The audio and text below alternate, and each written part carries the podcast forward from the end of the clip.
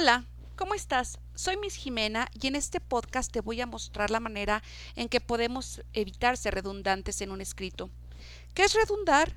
Pues repetir una palabra, una expresión o un concepto constantemente.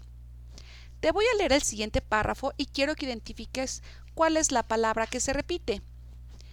El domingo pasado, Bad Bunny protagonizó una pelea callejera contra el luchador Demian Priest en San Juan, Puerto Rico. Por esta pelea, Bad Bunny recibió varios golpes que lo lastimaron. Bad Bunny mostró su espalda con arañazos, moretones y áreas enrojecidas en Instagram. Pobre Bad Bunny, para la próxima que lo piense mejor.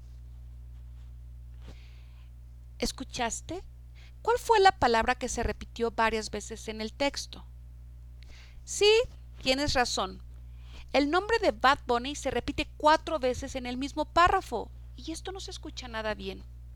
Ahora, ¿cómo lo podemos evitar? Pues usando sinónimos, frases sinonímicas o pronombres para sustituir la palabra que se repite. Tú sabes que los sinónimos son palabras que significan lo mismo, pero que se escriben diferente.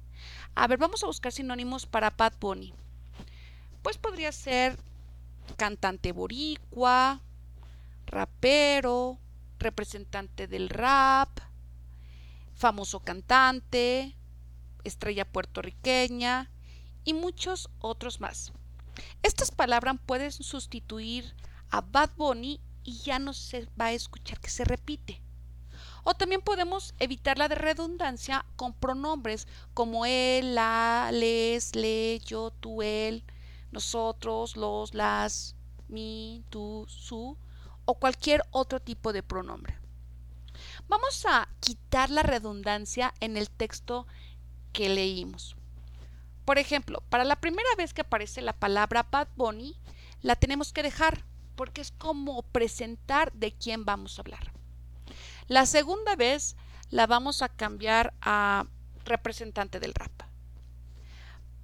Para la tercera vez colocaremos el rapero. Y por último, para la cuarta vamos a sustituirla por un pronombre de él. A ver, vamos a ver cómo queda.